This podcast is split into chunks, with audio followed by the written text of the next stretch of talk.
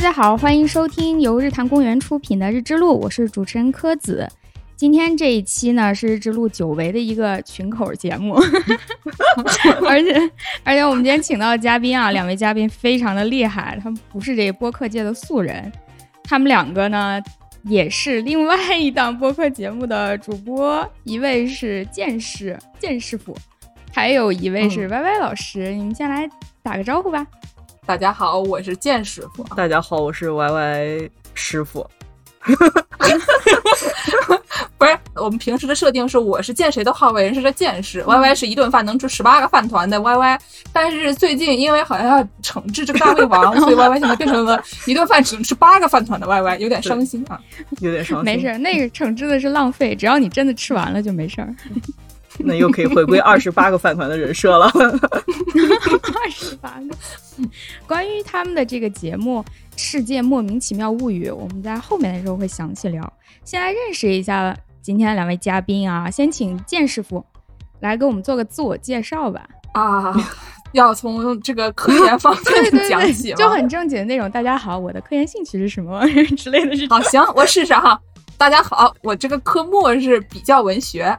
啊，然后主要是这个德语文学，我还搞一点日语的，但主要是德语文学。这个比较文学是什么呢？就是不是特别文学的文学啊，特别文学、比较文学、稍微有点文学啊，就这个意思。那现在你们都是在美国念博士是吧？对对对，我是已经第七年了，还没能毕业。本来应该毕业，但是去年工作全没了，所以我只好再耗着啊。嗯，文科文科都比较长啊。这个所谓的比较文学。一般想象会觉得是把一个国别文学跟另外一个国别文学做比较，比如说把德语的和日语的相比较。嗯，但实际上我觉得比较文学的目的比较像是拓宽这个语言和文学的疆界，就是不光是把正确的东西放到正确的格子里，而是把它们就混在一起。然后这么做需要的理论基础和方法就可能要比国别文学的方法要丰富。比如说德语文学传统上会喜欢搞这个。文献学叫 philology，嗯，就像汉语文学要搞那些什么音韵啊、教刊啊等等这些东西。但是如果你要拓宽现在已有的研究的这个疆域，可能就要用不同的方法，比如说从历史的角度啊，或者政治的角度看一个文本，或者说用后殖民主义的理论去理解一些以前没有被这么读过的文章。嗯，所以比较文学的这个方法论就比较丰富，大家会用各种各样的理论。具体什么理论，我可以之后再说。那是说，我用研究其他国别文学的方法来研究另外一个，比方说，我用研究德国文学的方法来研究日本文学，是这样的意思吗？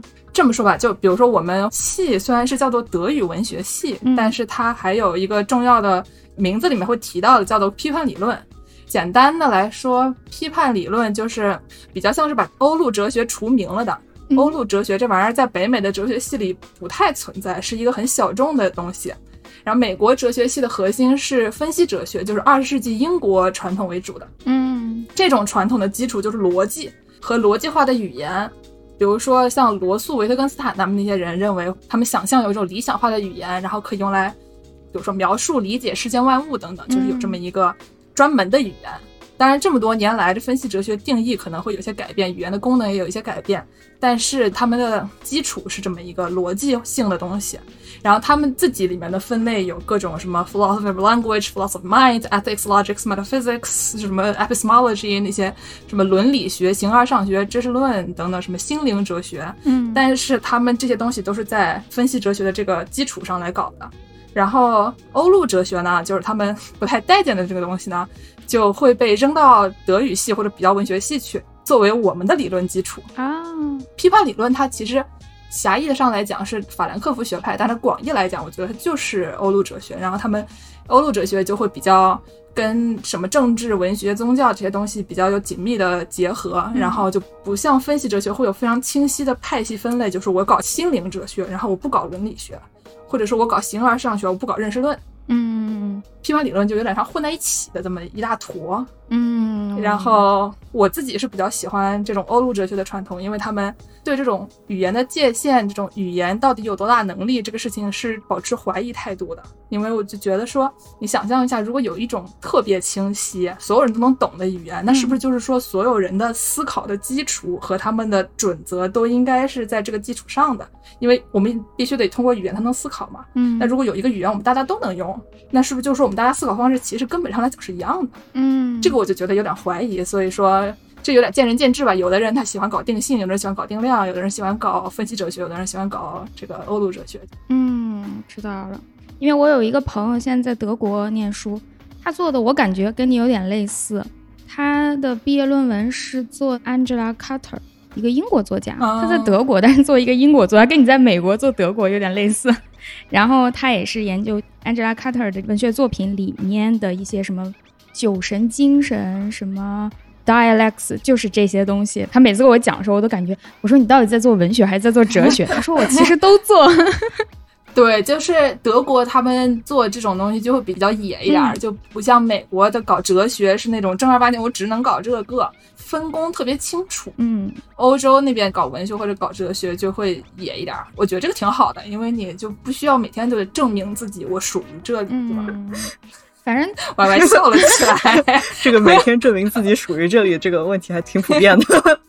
对对对，反正我们做社科的时候有一个说法，就是其实社会它是一个大瀑布。如果我没记错，这个话应该是熊彼特说的。你所做的研究只从这个瀑布当中切一个横截面，不管你是做经济呀、法律呀，或者什么，就我们社科这边，包括社会学，嗯，你永远只能看到的是一个静态的一个横截面，所以不要用你的学科觉得你已经认识到整个瀑布了，你永远只能看到的是一部分。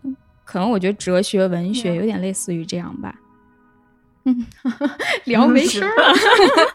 是 是，对，好嘞，您瞧瞧，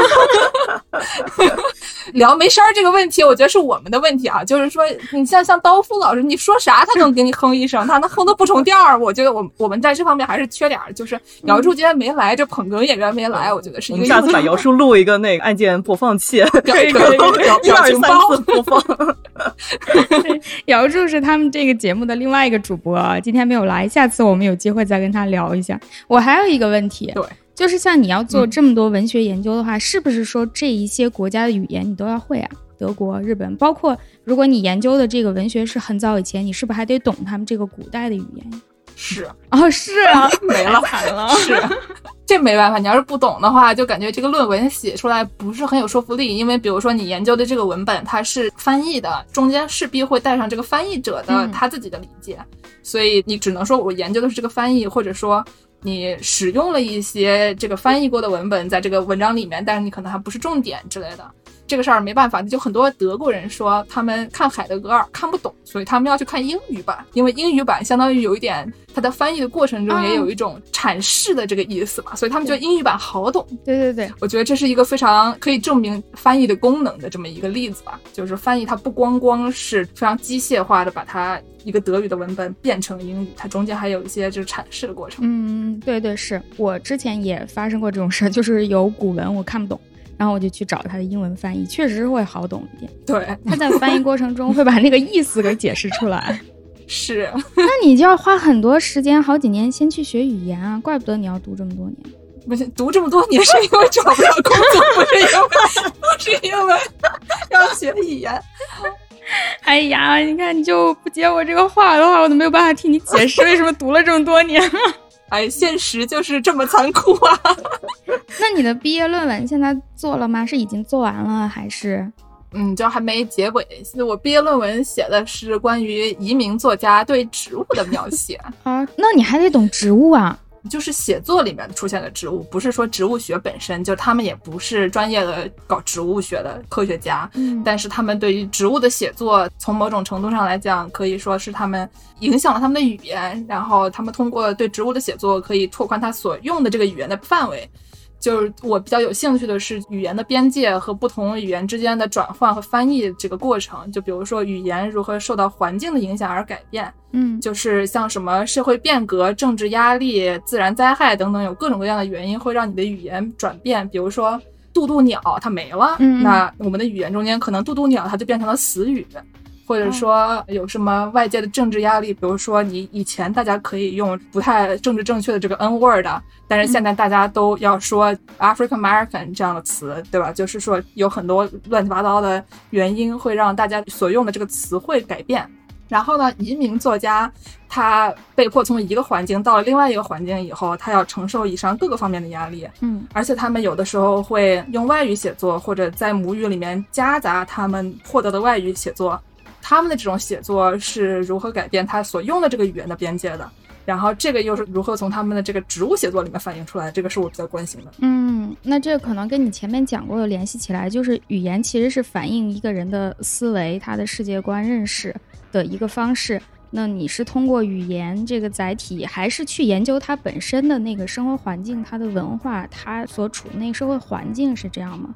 是因为怎么说呢？一个东西你如果不用语言描述它，没有给它名字的话，它有的时候在大家的视野里它是不存在的。嗯就是比如说，以前人会认为所有妇女的精神疾病都是所谓的歇斯底里症，嗯不给那些东西起名字的话，他们永远都是歇斯底里症。你得给他们各种各样的名字，才能解释说这个到底是什么原因导致的。这个东西它本身是一个事儿，然后你才可以去理解它。嗯，所以就是语言，它是一个有点像第一步的一种感觉。嗯也然后植物吧，我们想象一下，像《诗经》里面都是一些那种用来赋比兴的那些周围的可爱的、漂亮的，大家都喜欢的东西，有一点像是环境里面特别常见的，然后能让人感受到自己和自己脚下土地的联系的一种东西，嗯，对吧？所以一般大家描写的植物都是美好的，嗯但是移民作家他们描写的外语中的植物，经常是那种恐怖的、诡异的、哦有点疏离感的那种。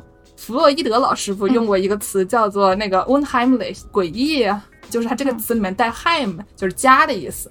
然后呢，这个词它同时可以表示和家相关的、熟悉的、亲密的，但它也可以是家的反面，因为它前面有这个反义词，那个 un 就变成了 unheimlich，就是恐怖的或者说被隐藏的。这同一个词它有两种意思。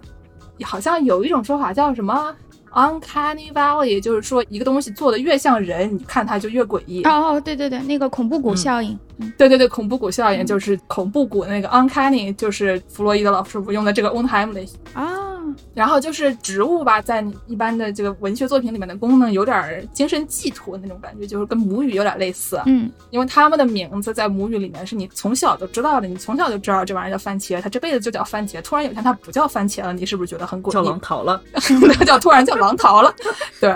然后呢，有这种一个人的环境的改变，像什么政治、历史、自然等等这些环境，他们改变了以后，让你周围的植物和它们的名字之间产生了裂痕。嗯，然后呢，他们这种失去了家园或者失去了自己的历史的这种恐惧感或者疏离感，然后也反映在这种对植物的描写里面。嗯有一个例子就是二十年前、十年前得了诺贝尔奖的一个罗马尼亚出生的一个德语小说家 h a t a m i l l a 然后他写了一个散文，说他的母语是德语，然后他小时候还要讲罗马尼亚语，因为他在罗马尼亚的村庄里长大，他就用他的母语德语叫周围的植物的名字，嗯。然后他说这些植物并不能回应，因为这些名字是错误的，嗯。他说的是错误的语言，所以本来它应该是一个对话的东西，变成了自言自语，然后这种自言自语让他感到十分耻辱。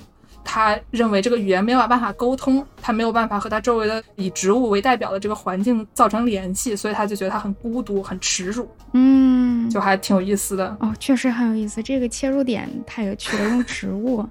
对，可能因为植物又具有一些地域性，每个地区的植物本身有它的那个分布特征，然后又是大家很容易接触到的，不是一些不常见的东西。对，就是文学作品里无处不在，嗯对吧？就是你仔细想想，哪首诗里还不出现点植物了？对呀，哇，那你这个点选的太好了。嗯，选题也没有什么卵用，还是找不到工作。你可以去植物所试一试。我争取，但是我觉得他们可能会嫌弃我不懂植物。哎呀，我看到 Y Y 师傅这会儿已经开始撸猫了，没有，莫是猫来被我撸，不是我去主动撸它。是他跑过来的吗？跑过来找你的？对对对对对，人猫交互，猫猫也有能动对性。对对对，说到这儿，我们就可以聊下交互的问题，就是 Y Y 师傅的这个 怎么样？我这个过渡，真的是太完美了。嗯，来我们来讲一下 Y Y 师傅他的研究方向啊什么，他也现在也是在美国做博士。对对对，我是今年第四年了吧，正式的是在计算机系里面，然后读的这个博。也是一个每天都要证明自己为什么会在计算机系里面的这么一个道理。但我的这个研究兴趣呢是人机交互，嗯，就是叫 human computer interaction。嗯，但是 HCI 也可以是 human cat interaction。哦，对对对对，人吗？但是真的还我们就有下面有一个小分支是专门研究就是人和宠物的交互的这种东西是存在的。不那鸡怎么办呀？所以说鸡是宠物，就是它可以同时。就你要觉得我不说，我不说了。下面说这个 HCI 底下有一个小分队，定义是鸡是什么？这个就也也对吧？就毕竟 C 可以说不定包含万物都可以，那这这个就是瞎说了啊。对，再有就是，其实人机交互这范围挺广嘛，因为它就是也是一个交叉学科，从计算机啊、心理啊、社科啊，还有一些什么信息科学就之类的都包含进来的一个交叉的研究方向。然后我具体的呢做的是研究怎么样更好的去。设计和就是建，什么叫建造？build，build，对，build 这个新的一些科技系统能更好的帮助人社交。嗯，社交其实就也是一个比较就范围广的一个概念嘛，就是你看不同类型的社交，就比如说你可以线上交友啊，或者是那种 征婚平台，其实我们也是有小伙伴在研究着的。但我具体看，动森，动森也是动森也是一个社交，就是和熟人社交是一个道理，但是你又和网上不熟的那些玩家社交又是另外一个道理。就这在不同的这种社交问题上，可能就是你需要不同的一些设计一些系统啊，设计一些功能。然后我具体看的呢是这种老年人和小朋友的社交，是老年人和老年人，小朋友和小朋友呢，还是老年人和小朋友？是老年人和小朋友。为什么非要老年人和小朋友一起说话？就是怎么说呢？老年人很闲，嗯，小朋友又很需要人跟他社交。就是比如说儿童心理学那些有相关的一些研究会说，小朋友可能需要跟成年人啊，就是去进行一些社交，来帮助他们更好的去建立他们的那些 social skills 或者是这种社会能力吧。然后就是也有在不同的心理发展阶段，那可能他有不同的这种社交需求。哦，相对而言呢，可能比如说现在也是这种爷爷奶奶带孩子嘛，就是也是这么一个道理。老年人呢，又相对而言的话，他们可能有一个社交需求，毕竟现在独居老人啊，现象也是更广泛了。嗯，我们仨好像都独居老人，我真是 在想，不，我有猫。赢在起跑线上了，所以就是你想看，万一我以后四十年之后也要变独居了，那我肯定想给自己造一个什么科技系统，能让我去更好的社交，能减少孤独感，还能更好的帮助我这个叫什么心理健康和生理健康。嗯，所以说 Y Y 这个科研题目呢，根本上来讲是一种养老题。对 对对对对。我们都开玩笑，就是说，为什么我们想要去研究针对老年人的一些科学技术和设计一些科技社交系统，就是因为想更好的为我们以后的老年生活做计划和发展。这太实用了。这个并不是，并不是。其实就是怎么说呢，在很多新的科技发展的过程中，老年人是一个特别的弱势群体嘛。像支付宝很多就是并不是特别考虑老年人的需求，毕竟老年人他们可能不太认为是这种。系统啊，或者是科技的主流的使用群体，也不是他们能很好的这种盈利的一个对象吧。老年人他也不花钱，你也看不见他们。他们其实花钱的呀，很容易。对啊，哎呦，对啊，所以就是就是有很多事情你要去挖。还有一个比较好笑的一个笑话，就是亚马逊的那个智能语音系统那个 Alexa，Alexa 完全不能跟老年人做一个交流，就是因为老年人有很多，比如说口齿不清啊，或者是可能口音更重，因为毕竟这个语音智能系统很多都是一个用。一些样本来训练的，可能他们训练的时候就没有去很好的采用这个老年人的样本。老年人都在说一些什么西祠胡同呀、南大小百合呀，就没人听说过的那些玩意儿啊。对对对，都已经是死语了。所以说 Alexa 听不懂。但是像这种智能语音系统这种样的叫 Natural User Interface，就是这种自然的这种交互界面，其实是很多老年人和小孩能很好的获利的一种交互方式。嗯。所以怎么说，就是有这么一个，我们经常写论文会说，就是有这么一个 gap，就是有这么一个空缺。需要更多的像我们这样，也不是要去赚钱或者什么之类的那种博士生或者是研究者，就是要去把这些需求给对接上，然后看一下怎么样更好的为人们的需求做设计啊，这种样子。嗯嗯嗯，好像扯得有点远。不远不远，我还挺感动的，因为今年疫情的事情，大家也知道都在用那个二维码、什么健康码之类的。要是没有这个东西的话，嗯其实大家平常意识不太到，就是我们所谓的现代生活是抛弃了一部分人的。哎呀，这可是太明显了！我每次回国，因为没有手机号，寸步难行，哪儿都去不了。真的是，真的是。以前的话，你好像只有在觉得有手机、有移动支付，你的生活会更简单，然后其他人他好像也能活。嗯但是就从今年开始，你明显感觉到，如果你不进入现代社会，你几乎活不下去。这个社会就已经抛弃你了，他变成了隐形的一部分人。所以我觉得 Y Y 师傅他们做这个东西，就是用另外一种模式吧，不是以这个公司呀、挣钱啊、资本这个方式，另外一个渠道去把这些隐形的人拉进到我们熟悉的这个社会里来，就是用科技让他们的生活也变得更好起来。对，说的挺高尚，但是 实际上如果挖掘了老年人的这种需求，说不定也是能挣钱的啊。对对，也是扩大用户群体的这么一个思路嘛，嗯，这就是理科生和文科生的区别。还是要挣话就撂这儿了。没，那就祝你既给自己准备了一个非常好的一个老年陪伴，然后又可以挣到很多钱，成为一个有钱的老富婆，多开心！而且还可以给社会做贡献，一举三得，一石三鸟。太高级了。我们现在认识你真是非常好，就投了一个潜力股。主要是为了大家以后的老年生活做准备。听了这期节目的朋友们，听说 Y Y 师傅就知道了，就是那开养老院的智能养老院，现代化科技养老院的，线上养老院。对，哎，线上，你看我又要开始毫无痕迹的转场了。既然说到了线上，那么今天这期节目，其实我们主要是想聊一下建师傅和 Y Y 师傅他们现在共同在做的一个课题，就是有关于线上人的这个社交啊什么这些，他们的一个切入点就是桌游。因为现在是疫情期间，包括我们这个录音都是线上的，大家很多活动都只能转到网络上进行，也就包括他们研究的这个桌游。大家也都把它转到了网上。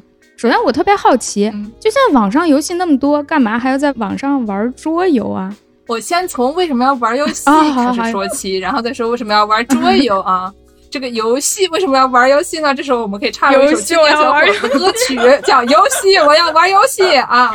就刚才我们提到这个弗洛伊德老师，他之前描述过他孙子有一种脑回路特别清奇的玩法，说他孙子特别喜欢玩一个线轴，就手上这一个线球，然后就每次他娃他妈要出门的时候，这个娃就会把这个线轴丢到床底下，然后大喊一声说没啦，然后过一会儿再去把这个线轴拿出来，然后再喊一声找到了。这个动作就没完没了的就一直重复啊，玩儿他这个外公弗洛伊德陷入癫狂的状态，没有。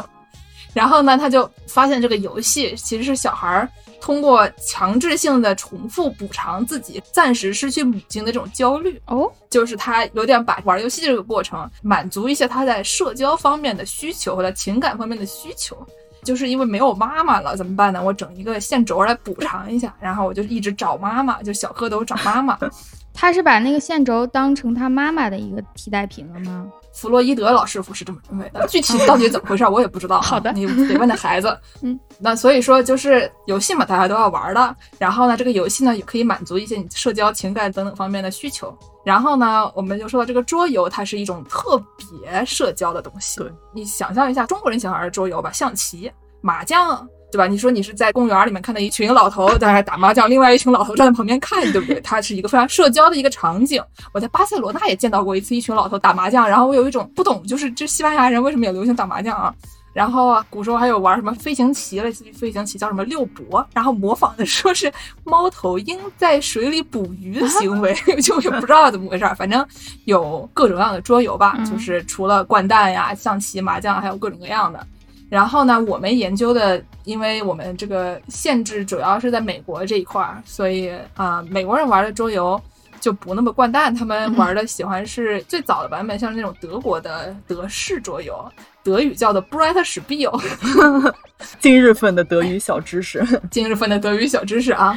然后呢，它是就像什么卡坦岛，你听说过吗？没有，它是一种以经营合作交换的形式获取资源，然后建设社会主义新中国的这么一种 这种游戏啊，就是你有各种资源，然后呢，你们大家 trade，然后互相获得资源，然后你就可以建设你的城市了。嗯然后呢，它不像象棋、围棋那些东西那么抽象。嗯怎么说呢？它是一个有点分工合作的一个游戏，它不太淘汰玩家，就比较柔和一点这个过程。它一般是几个人玩呀？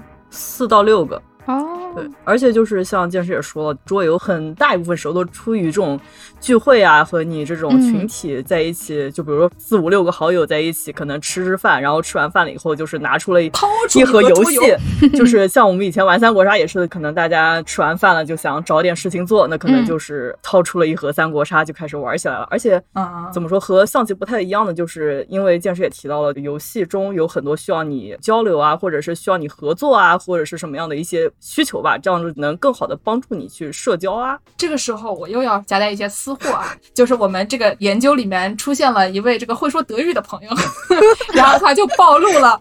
暴露了一个事实，就是说对他来说，桌游这个东西叫做一种 Stammtisch，然后就是这个 Stamm 呢是指树桩的意思。啊，然后 Tisch 是说这个桌子的意思，然后什么叫做 Stammtisch 呢？就是有一种很迷的传统啊，中世纪德国小镇上面那些什么镇长呀、卫生员呀、人民教师呀、护林员、农场主等等这些乱七八糟的人，他们会在一个大树桩的旁边围成一圈打八十分啊，不是 不是打掼蛋，打掼蛋。啊，意思呢，就是一个村儿里面社会地位比较高的这些什么乡绅土财主，他们就是坐在一起，每个星期固定的吹牛聊八卦、打牌的这么一个一个项目。这个所谓的 Stammtisch 就是在小酒馆或者咖啡馆里面经常会给常客预留的一个桌子，它的名字就是一个非常社交性的一个场合，有点类似于有一个著名的播客节目叫警护端会议。警护端会议是怎么来的呢？警护端会议就也是说村里的七大姑八大姨在井边干干活、吹吹牛，嗯，区别就是你刚才那些男人他们一边吹牛一边打游戏，这些女人一边吹牛还得一边干活，可惨了。所以我们研究的也是一个井的概念。对对对对。所以说呢，为什么要玩桌游？就是为这种 Stammtisch 或者说景湖端会议这种面对面吹牛为主的这种社交感受。哎，聊八卦，你得一边玩一边聊。嗯嗯。那所以说，不喜欢社交的朋友，他们可能就去玩网游了，玩那种就是也不聊。网游也能社交，不要这么说。它可以不开语音，它可以不整那些社交的内容。对，就游戏还是有挺多场景的，也有只是为了去感受这个故事怎么说的，这个人物怎么在这个世界里面行走的这种去玩游戏。但就我们相对而言看的更多的是玩游戏是为了社交啊和这种样的一个功能。嗯，尤其是跟熟人社交的特别多哦。桌游更多的是熟人社交，是有这样一个特征吗？对，就是你就算在网上玩，也基本上就是跟家里的七大姑八大姨，就这些人，他们每个星期玩玩习惯了，他是没有这个场景，他玩他难受，他就社交狂魔。真的，你们不说我没有意识到，就有些游戏大家是关注游戏本身，有些游戏是为了跟谁玩，其实游戏可能更次一等。大家只是以游戏为主题的进行一次聚会吧，是这样的感觉。对，就主要没有那个游戏，你说我们找什么理由？尬聊，总得尬聊好难受吧？对，对啊，对对对，明白了。那你们看到疫情期间，大家是把自己生活中的这些聚会全部都搬到线上吗？这个桌游聚会还挺多吗？是挺多的，挺多的，就是有那种本来可能每周五晚上都会有一个什么 game night，就是大家聚在一起玩个通宵的桌游的那种线下的时候，玩个通宵。然后就是他们也会为了维持这么可能一个社交圈子啊，他们会把这种 game night 给挪到线上，就是也是用这种视频啊或者是什么样的方式去继续玩。但是也有可能只是好友不太能见面了，但是我们为了继续的维持这个社交关系，那我们两个人啊来一起找一个游戏一起玩一玩这种样子。那你们采样是去这种游戏平台上呢，还是就从你们身边找一些人去问呢？脸书会有一些本地的一些游戏小团体，像豆瓣小组那样。对对对对对。然后我们基本上是在那种豆瓣小组类的平台上面发了一些信息。然后也用了一个取样的一个呃问卷，也是想访谈的尽量的更多样化一些吧对象。然后除了这个之外，我们也去普通的那种网络论坛啊，就是不能说豆瓣嘛，就比如说像 Reddit 应该叫什么？就推特还是微博？对，那就推特上也发了。哎，Reddit 我也不知道那玩意儿是什么，随便了。对对对，就可能百度贴吧吧。啊，百度贴吧 还挺像的。百度贴吧就是百度贴吧是这个类似平台上，就是有一些专门的这种桌游兴趣小组啊，也是的，发了一些像我们说招募访谈对象啊这种样子的一些信息。其实也很多就是依赖，呃，我真的是名词翻不过来。Snowball sampling 就是有很多认识的人，然后去哦，明白了，就像滚雪球一样，对对对，越来越多。嗯。我们毕竟还是个交叉学科，所以我们取样也没有说非常的严谨。所以呢，我们除此之外还用了别的研究方法。除了访谈之外，我们还是做了一个相当于线上的田野吧，这种观察样的，但是是采用线上的方式。毕竟我们也不能现场去看人家玩游戏，嗯，所以就是去看大家怎么讨论啊。我们在这个疫情期间怎么玩游戏，我们用了哪些东西，还有就是在 Twitter 上面抓他们的那种话题的关键词，然后去看一下。嗯，所以说总体来讲，这个研究方式分两种，一种是吹牛，一种是刷微博。没毛病，还真是精准。这个研究特别符合我们的平时生活习惯。平时就这么两件事儿干的，没有做额外的研究，只是把日常生活写下来了。那你们做访谈大概是怎么样一个量级？是问了十个人，还是问了一百个人？问了一千个人？就我们基本上 就这个一百个人是不太行的啊。嗯，我们是做了大概十五个人吧。嗯，基本上做定性研究这种访谈的一个招募样本的一个标准，就是你开始听到一些可能重复的一些话题啊，或者是一些重复的一些回答，你可能就是觉得你这个样本已经达到了一个饱和状态了。嗯然后基本上这种时候就会开始停止去招募新的访谈对象，所以差不多就是在十四到十五的时候。是已经有了一个这么饱和的状态，但是就一百个 也不太可能，毕竟我们后面做定性分析那些，就是我们要去穿。就比如说，我们会把一整个这个访谈的内容全部都都写下来，写下来了以后，把它里面那种关键的内容就是整理出来，整理出来了以后，要把这些东西按照不同的主题来分类等等，所以就是它有很多的文本量。对，然后如果你要整一百个的话，这个文本量可能就多到你这个论文就不太能 process 这么多信息了。对，也是我们人也 process 不，人也不能 process，人团队太小了，你们。要是有五十个硕士生，你们这事儿就能做了。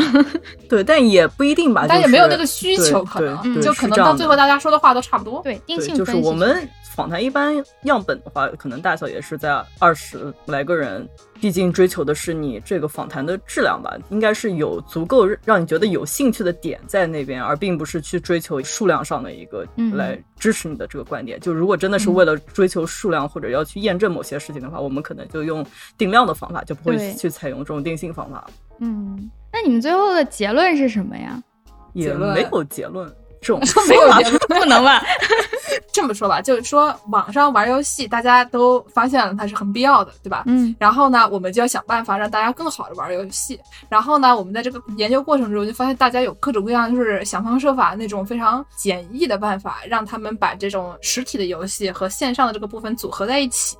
有些人他们就是把手机用胶条贴在灯上，就 餐桌上面有个灯，然后拿个胶条一裹，摄像头照在下面，照着这个板，然后让这个手机也打开微信视频，然后大家一起视频，手机也是一个部分，大家一起视频。但你说你把这个手机整天的捆在灯上，它可能会被烧掉，它也不是个办法，对吧？所以呢，我们就是研究了大家就到底有哪些需求，玩游戏的过程中他们想要做到哪些事情，然后这些事情呢用什么样的方法去得到，然后我们怎么样把这些科技更好的给他们简化一下，或者帮助他们怎么样不把这个手机用胶条贴在灯上也能玩起游戏，大概就是这么一个目的。那你们提供的是软件的改进吗？还是硬件一个更好的胶条？这个就有意思了。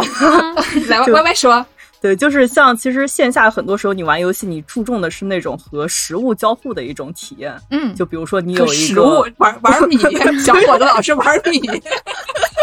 就是我们在看他们线上玩的时候，有很多人就是采用了像刚才剑师说的那种，我用手机去拍一个实物的游戏版，或者是我还是用一种实物的这种骰子啊，嗯，就并没有去用一个应用啊，或者是微信里面那种骰子表情去扔这个骰子，所以就是很多人还是很注重这部分的实物体验的，想把它更好的融合到他们在线上玩游戏的这么一个体验当中。嗯，就是实物在很多交互的系统的设计当中，其实是有一个更好的帮人参与到这个活动当中。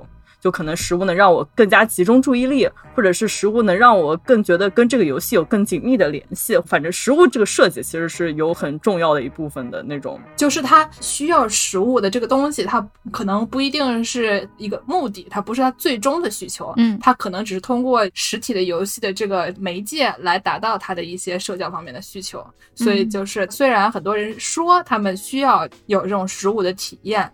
但是其实他可能是想要和其他人有一种同在一个空间里的这种感觉啊、啊就是或者说食物的部分，它传递更多的信息。哦然后人和人坐在一起，我可以有更多，比如小动作来传达一些你通过嘴说或者通过视频没有办法传递的一些东西。嗯，还有就是注意力方面嘛，就比如说我跟剑师一起看一个食物的一个东西，那可能我们相对而言注意力可能会比较集中。但如果我们没有这个食物东西存在，我可能听剑师说着说着我就开始走神了，喊撸猫，对，就开始撸猫了。我理解是这样，我说一下，你们听对不对？就是从表现上来看，很多人玩桌游是需要一个实际的，比方说骰子呀，或者是那个地图纸啊之类的东西。他们说他们需要这个，但其实他需要的不是这个事物本身，他需要的是这个事物带给他那种亲密感、陪伴感，然后还有大家集中的这个效果。你们就是从直接把他需要的这个情感的部分提取出来，通过其他的方式来满足这几点，以便于他能够在脱离食物的情况下，能感受到同样的这个愉悦，是这个意思吗？基本上是。嗯所以我们就找出了三个，就是一拍脑袋想出来，也 是一拍脑袋，拍脑袋想出来三个点啊。嗯然后呢，我们就愣说啊，这个三个点是什么呢？一个是共享的空间，嗯就是因为很多人他们会就刚才用了这些，比如说手机夹在三脚架上然后照着一个实体游戏板，然后还有的时候会做一些虚拟的背景等等的，他们都会想要重现这种大家同嗯处在一个空间那种视觉或者听觉的感受。然后呢，他们也想达到这种同处的一个空间那种触觉的感受，比如说我们俩都摸到了这个骰子呀，等等这些。然后呢，有一些人玩儿，就比如说象棋这种比较容易摆的那种牌儿，嗯他们就会就是两个小娃坐在这个镜头两边，一人一个 iPad，一人一个象棋，他就会我走一步，你也走一步，嗯然后就感觉好像这个东西同时在我们俩的空间里出现了这样的感觉。嗯这是第一点，就是要共享的一个空间。然后呢，还有一点是共享的信息。信息呢，包括直接的和间接的交流。比如在网上玩游戏的人，他会用用这个二次元人物交流。比如说我和 Y Y 刚开始玩动森的时候非常兴奋，我们俩就用那个小人人掏出一个那个捕虫网，然后互相揍一打，然后能揍很久，对吧？就这件事情就是毫无意义，我们俩也没有真的在打架。但是通过这两个小人人之间互相打，二次元人物它可以交流。嗯然后还有比如说可以用 Discord 这些实时怎么说，有点像是 YY 语音嘛，没毛病，就是 YY 语音呀。对，然后他们可以通过其他的就是打字啊交流，还有比如说你看那个 B 站视频的时候，可以打弹幕，弹幕也是一种交流方式，所以它不光是有语言或者说视频的这些东西，它还有各种层次的不同的交流信息的方式。然后呢，有一些信息在远程游戏中它是传达不到的，比如说你没有办法和人眼神对视。就像是我们现在和科子老师，你看着你的屏幕的时候，你没办法看着上面那个摄像头，你看那摄像头的时候就看不到我们的脸，嗯对吧？所以就是这个事情是没有办法实现的。还有一些刚才我们说小朋友下象棋，要是我这个小朋友说是想要去拿个水，我就从镜头里出去了，因为他这个摄像头能拍进去的东西很有限嘛。对，所以另外一个小朋友就想，这是怎么回事儿？那另外一个小朋友呢就生气了，那 他就觉得说我的对手没了，但他就不知道在这个视频以外发生了什么。然后还有我们刚才说的这些什么肢体语言啊，然后悄悄话啊等等，这些就比较难以实现。所以很多人他们会同时说话，然后打字，嗯形成一种悄悄话的环境吧。不然的话，我如果在这儿说，我没办法跟 Y Y 说悄悄话，我们俩只好在底下打字。所以说，除了视频本身以外，怎么样传达更多的信息，就是这种共享信息的一个概念。嗯还有就是共享时间，共享时间就是 这个，就是这个就是说所有不能放到前面两块的，我们都扔到了第三块来说。嗯，对，就稍微野一点啊，稍微野一点。怎么说呢？在自从疫情以后，大家的时间概念就不太一样了，因为你不像以前一样，每天早上九点钟去上班，晚上五点钟下班，当然这也是不可能的，因为要九九六嘛。但是，但是就是说你的上班时间和下班时间是比较固定的，那你下了班以后，你去玩游戏。但是呢，现在因为美国还是很多在家里上班，所以他的这个时间就比较激动。而且就是小孩儿，如果他不去上学的话，这家长他也没有办法，他就得全职带娃。对你这家里永远有个娃，所以就只有在娃睡着的时候，以及你没有工作的时候，你有空。所以就大家的时间都变得很碎片化，但是同时呢，你可能早上九点钟就有空，嗯或者你下午四点钟有空。所以就是很多人他们说，他们玩游戏的时间因为更激动了嘛，所以随时可以玩一局。但是呢，这些时间可能就变得更短，就不像以前一玩一整夜。嗯，所以说，这种共享的时间要根据大家的计划来改变。然后呢，这个碎片化的时间也要反映到游戏的机制里面。比如说，以前他们会规定很多硬性的游戏的规则，它游戏必须得玩几轮呀，这个游戏它必须得达到哪些哪些目的啊。就很多时候游戏可能设计是为了规定你一局可能是要玩上几个小时的那种，你一局才能玩完。这种游戏如果放到线上碎片化时间里面，你可能一局玩不了，你就可能不能达到那种玩完一轮的那种满足感。嗯，所以就会相对而言就很难受，很别扭。我想起我玩飞行棋就是这样，因为它只有甩到六才可以出去，我就经常一直在等，所有人都出去了，我还在等。对，所以就是。反正有这么三个三个点吧，就是共享的时间、空间和信息这三个点。嗯，这基本上就是一种结论了吧。然后呢，根据这些结论，还能给出一些建议。下面我们就让 Y Y 来。对我们这个，毕竟大家都知道，论文一般最后一个章节都是拍脑袋写的啊，就不太有什么真凭实据。所以呢，我们一般最后一个章节都会写一些，就可能未来这个系统为了更好的支持社交性，你可能需要去有哪些设计的一些功能啊，和要有哪些这种设计考虑。嗯，所以呢，我们就来随口说一下啊，就大家就是随便听一听，就不要当真。就像一开始说到这个共享空间上面的这么一个概念的时候呢，之前剑师提的很多例子，就是哪怕我在跟你共享一个通过摄像头镜像了一个棋盘，但是实际上我自己也要去同时做你的工作，也是同时做我的工作，在这个棋盘上。嗯，那所以说呢，我们有没有什么更好的科技方法能把这两个棋盘给连接起来？这是也是用了一种物联网的概念哦，好高级。就比方说，有很多时候，人机交互里面有很多人会去研究怎么样去把物件通过这种网络啊连接在一起的这么一个概念，或者我给物件加一些，比如说什么 LED 灯啊，或者是什么这样的，它能起到一个间接交流的一个工作。就比如说可能。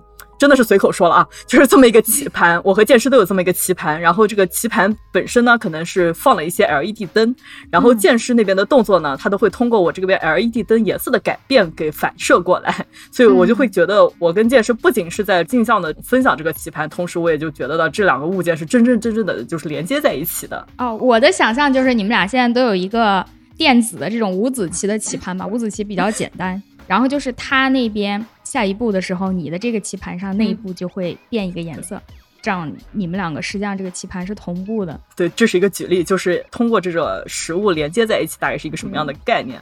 还有可能就比如说，我们都有这么一个食物的骰子，因为很多游戏里面都有这种，我会等剑士去扔这个骰子，然后剑士也会去等我去扔这个骰子，然后剑士就会有这么个等待的时间。然后在这个等待的时间当中呢，这个骰子是不是也可以有一些什么？比如说，也是 LED 灯了啊，或者是一些 LED 灯外的 LED 灯呢？啊，没有，就是比较易懂嘛，对吧？这个骰子可能会有一些 LED 灯变颜色啊，或者是可能骰子有一面是屏幕，能显示出来这个剑士正在扔骰子这么一个样子的一个行为。你就怎么听怎么就有那种上个世纪九十年代那个霓虹灯的那种一闪一闪特别土的那种感觉啊。那那这 LED 灯行不行啊？那那就换电子屏幕呗。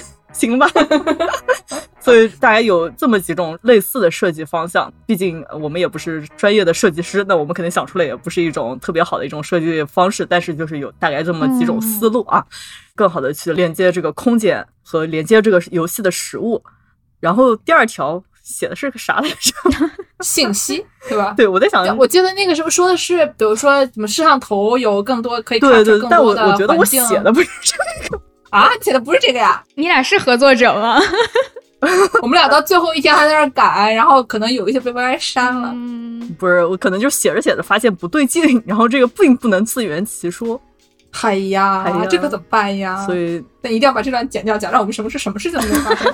不行，这段我一定要留着的，让大家看一下写论文真实的过程是什么样的。对，而且关键是你要知道，这个论文上周四才交的，我已经忘了，然后就忘了，我写的什么来着？这是你们要交给学校，还是你准备正式投的文章呀？呃，是已经投了的，已经投已经投出去了，对，投出去了，根本就不知道自己写的啥。就对，就就我知道了。在这种远程交流过程当中嘛，之前也有有很多去研究这个叫 telepresence 这种 system，就是。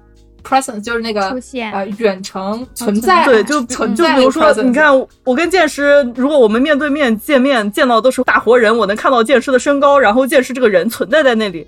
但是我跟剑师这种，如果通过视频交流，我就看到的只是一个平平的，一个平平的。哦、这这里有一个广告可以的例子可以 说，就是有日本有一个五 G 的概念的一个广告。因为要用很高的网速，所以它才能达到，所以它是一个五 G 的广告。嗯、但是呢，它就有这个 telepresence 这个概念，一个人他以一种全息投影的方式全息的就出现。这样的话，你可以同时在你自己家做一些事情，然后你又可以去参加很远的什么爷爷奶奶的生日会，这样就可以通过一些科技的方式，然后让你的怎么说呢，空间的这个存在可以在另外一个地方出现啊。这不是就差不多科幻片里的东西？现在这个技术已经真实存在了吗？就是它这是一个概念嘛，他说五 G 如果存在的话，我们的网速如果能达到那个水平的话，说不定它就可以了。就是微软研究院做过 Hololens，他们那个就是一个头戴设备，它有一些全息的应用支持。就比如说，我可以把一个人，就可以通过这个头戴设备，可以看到你这个人存在于所在的这个空间当中。就是这一方面，就是其实挺多人研究的，而且是经常会常见于就是 AR、VR 的那种技术当中。就毕竟头戴设备的话，会更好的去能展现就是这个空间感和这种存在感。嗯，相对于平面的这种摄像头啊，这种对，如果有这玩意儿的话，那小朋友出去拿个水，但对面的小朋友就不会生气了，因为他知道他只是去拿个水。那这就是那个王牌，哎，就叫王牌特工吧，就是英国那个电影。对对，就是那个场景。对，对他们每个人戴上那个眼镜以后就可以就是头戴设备。对，嗯。我天！现在这个技术居然是真的，就是有研究，但是还没有就是大部分的投向于商用那种，所以就是相对而言类似、比较近似的一种东西，就是比如说什么 VR 聊天室，应该是 Facebook 有一个类似的这个 VR 聊天室，应该是普通的一些 VR 设备可能也会有类似的这种应用，就是每个人都会有一个虚拟形象，虚拟形象借由头戴设备，相对而言比摄像头这种平面就会能传递更多的这种人和人之间的这种信息。所以说，这个玩线上玩桌游，如果我们有一个类似的这个虚拟棋牌室，嗯、那就已经很好了，对吧？你这个物体之间互相联系，然后你再带一个头戴设备，然后你就看见大家的这个小人人不仅就坐在一起，还可以拿这个渔网互相打，那多好啊！补充一点，就是这个头戴设备一般它抓的信息会比你这个摄像头抓的信息会多得多嘛，因为它还会看你这个头的方向。嗯方向，然后就能，然后手上会有，它就还能就能探测你的目光是在往哪儿看，所以这种相对而言就更接近于我们现实生活中的这种社交场景和这种社交之间传递的一些信息。嗯、哦，那我有点明白了，就是桌游只是你们的切入点，虽然它是你们这个文章的研究主题，但是它更像切入点。其实你们想研究的是。怎么尽可能的把真实世界还原到网上，让大家在网络上有一个真实的社交体验，真实的这种生活感？对，我觉得就是真实这种也是、嗯、怎么说，也是相不能也不能说是相对的，这就感觉扯远了。没有，就是真实是真实是什么？就怎么说呢？就是线下很多社交体验在线上的时候都消失了的。就是通过研究桌游，可能也是以桌游为切入点，然后来理解线下的社交里面的各个部分怎么样能在线上更好的被重现，嗯，然后给大家一种更好的社交体验。就它可能研究出来了以后，它就不仅限于桌游本身这个场景，嗯、它可能会有更多的场景可以应用。对对，就刚开始我不太理解你们这个题目，是因为我第一反应觉得。网络游戏不是更丰富、更好玩吗？它的 类型也更多。但是，就是如果你们这么讲完之后，我就明白，其实网络游戏有一些网络游戏吧，它的目的就是和真实世界不同，它是一个幻想出来的一个东西，它要越越不同于真实世界越好。但是你们要做的桌游这个点，其实就完全是相反的，就是我就是要把真实世界搬到网上去。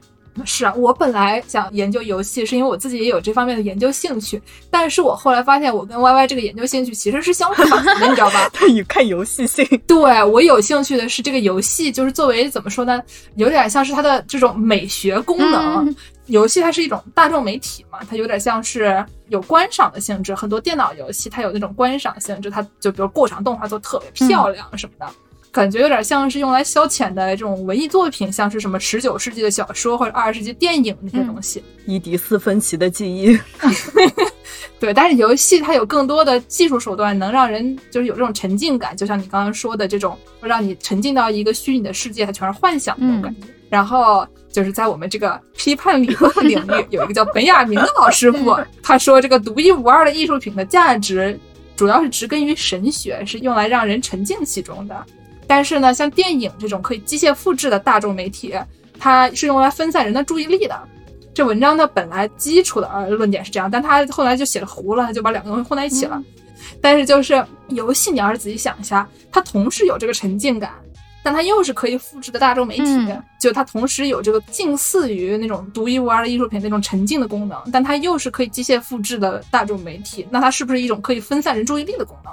这两种功能加在一起了以后，那游戏作为一种新的大众媒体的形式，对我们的美学观念会有什么改变？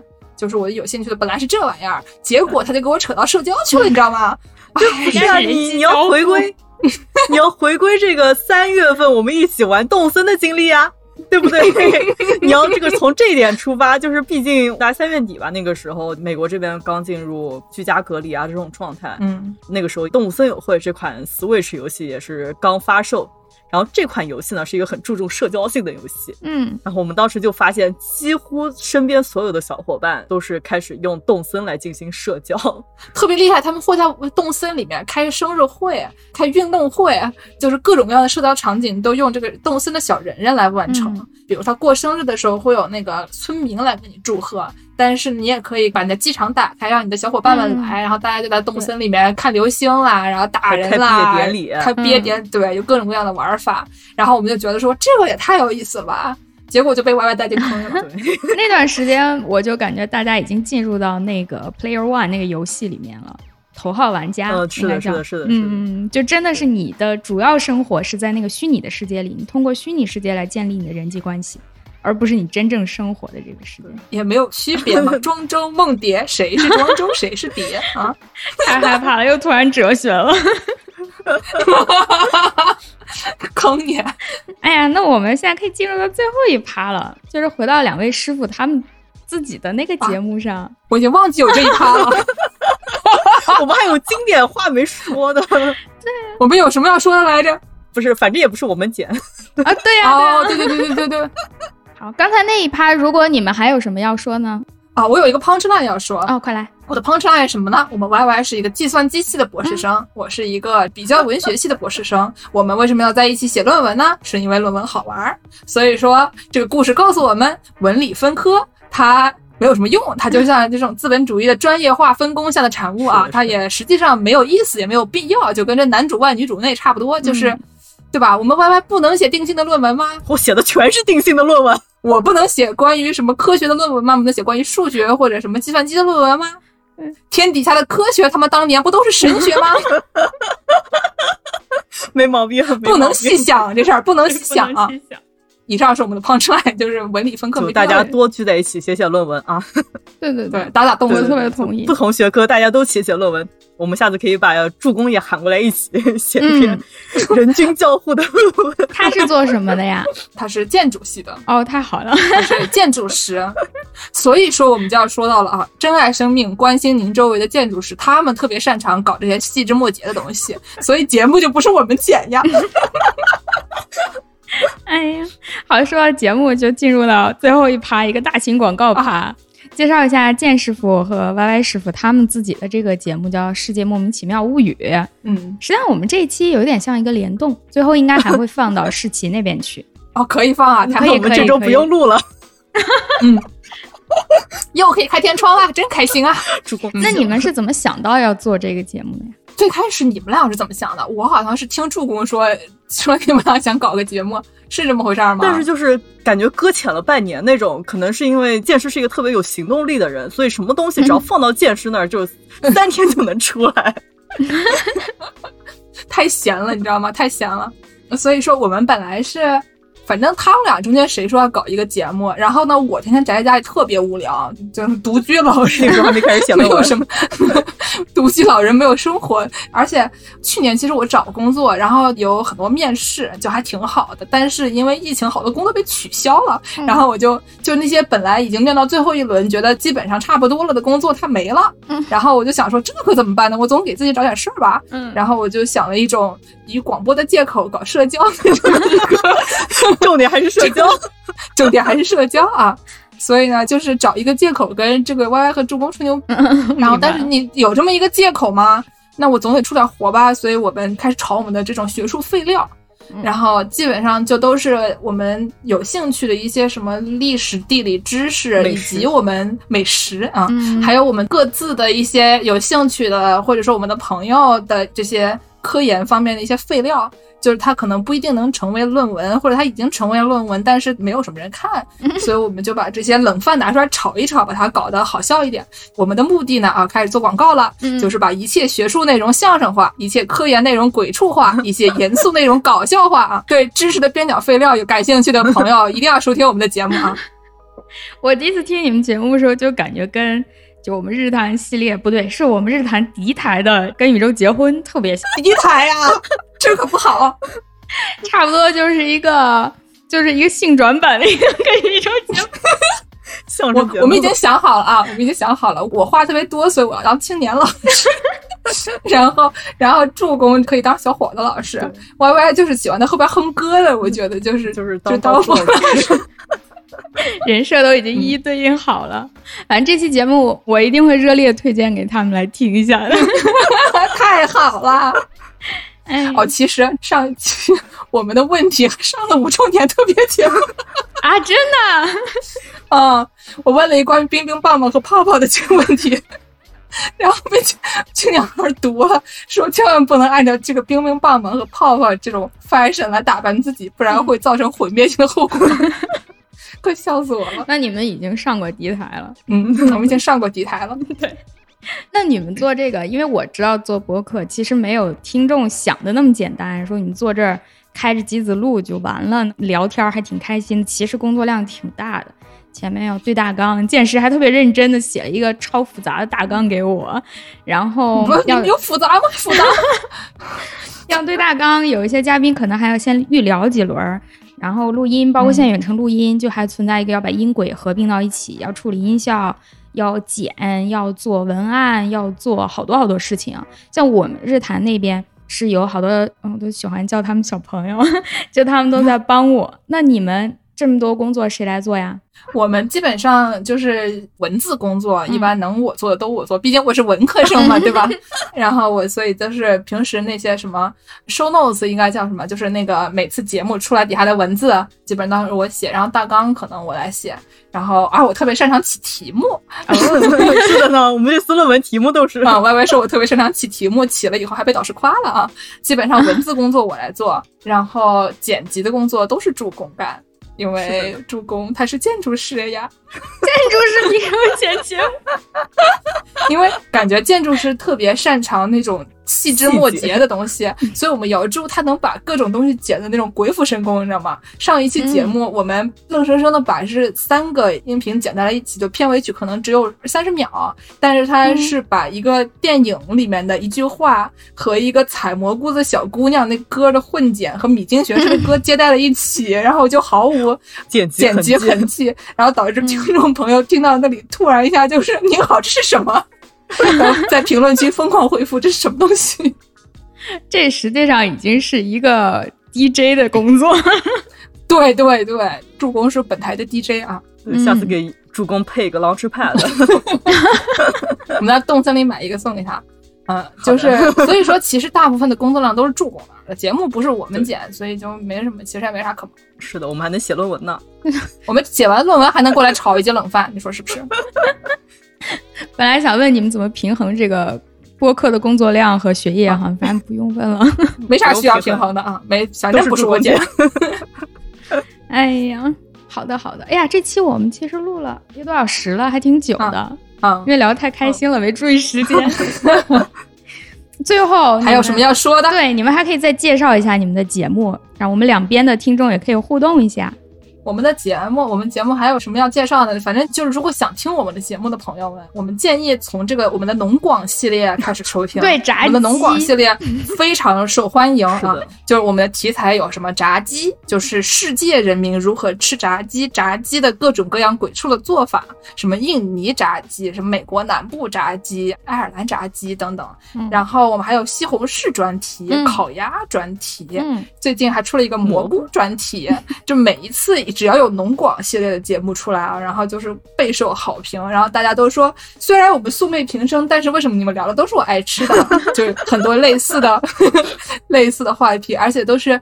怎么说呢？不光是这东西能好怎能吃吗？好吃吗？怎么吃？还有就是跟它相关的各种对种植啊，然后他们的历史背景啊，在文化里面的重要性啊等等这些东西，就是还蛮有意思的。而且重点是我们可是一个相声节目。对啊，对。今天我们本来说的是，就中间那段说怎么录呢？说是他们俩一捧一逗，然后我逆缝这么过去一段。后来发现，可能因为之前我们没有配合过，这个难度太大了，就是还是采用了普通的这种访谈的方式做。以后我再多听听，多练练，争取打入你们节目内部。哦，好嘞，就是站在助攻身后的。对对对，我觉得下次可以让克子老师上我们的节目，也炒一些冷饭，然后我们给你捧。好，是的呢，让我也体验一下。是。好，那这这期节目聊的真太开心了，我们就暂时停下，以后还会有机会再跟石奇的各位主播师傅们再多录几次节目。今天呢，就啊先到这里，那么请两位师傅来推荐一首歌吧。这有什么可推荐的？上来就说了嘛，游戏，我要玩游戏，是不是？让这个青年老师和小伙子老师赶紧给大家唱一首啊！嗯，好的，好的，马上我就把他们叫出来给大家唱一首，抱着那个叫什么红棉练习琴就出来了啊！哎，这个红棉，我小时候还用过红棉，我真假的？真的真的太暴露年龄了。嗯，Hello Kitty 吉他带儿。好嘞，那我们就在这个游戏我要玩游戏当中结束今天的日之路。非常非常感谢两位师傅，跟大家说个拜拜吧，拜拜拜拜拜。节目的最后呢，还有一件小事要说，就是今天这一期节目是日之路的这一季第一季的最后一期。嗯，非常感谢大家这三个月以来的陪伴，真是没有想到，就岁月如梭，这么快，我们第一季就已经到了最后一期了。非常非常感谢各位听众啊，当然也要感谢我们日坛公园整个工作组的所有的工作人员，包括李叔啊、火总啊、乐总啊，还有我们做音频的。做剪辑的、文案的、封面美术，还有等等等等，上传等等，各位工作人员真的他们付出了太多。这个节目可以说我只做了很小的一部分工作，绝大多数的工作都是由他们来完成的。但是大家可能没有意识到吧，因为在节目里头他们不出现嘛。呃，真的是非常非常感谢大家，工作量是很大的。另外，当然也要感谢所有的嘉宾。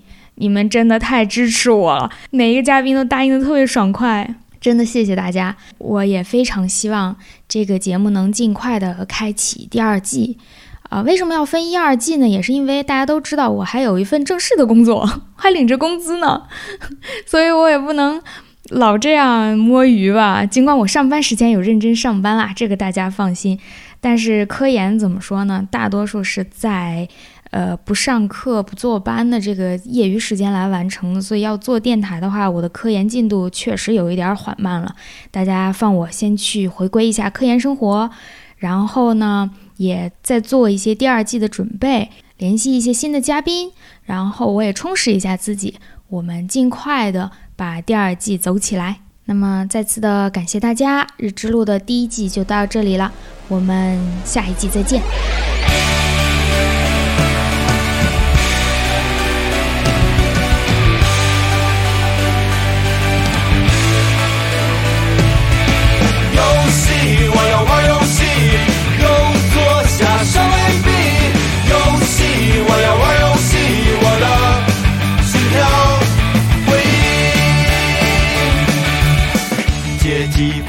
只用一个笔，天使之翼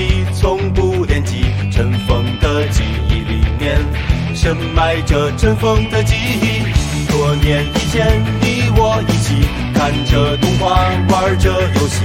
他拿来一块蛋挞，你接到六十四合一。那些日子太有趣，现在已不是那样的年纪。我们应该继续，我们永远在一起。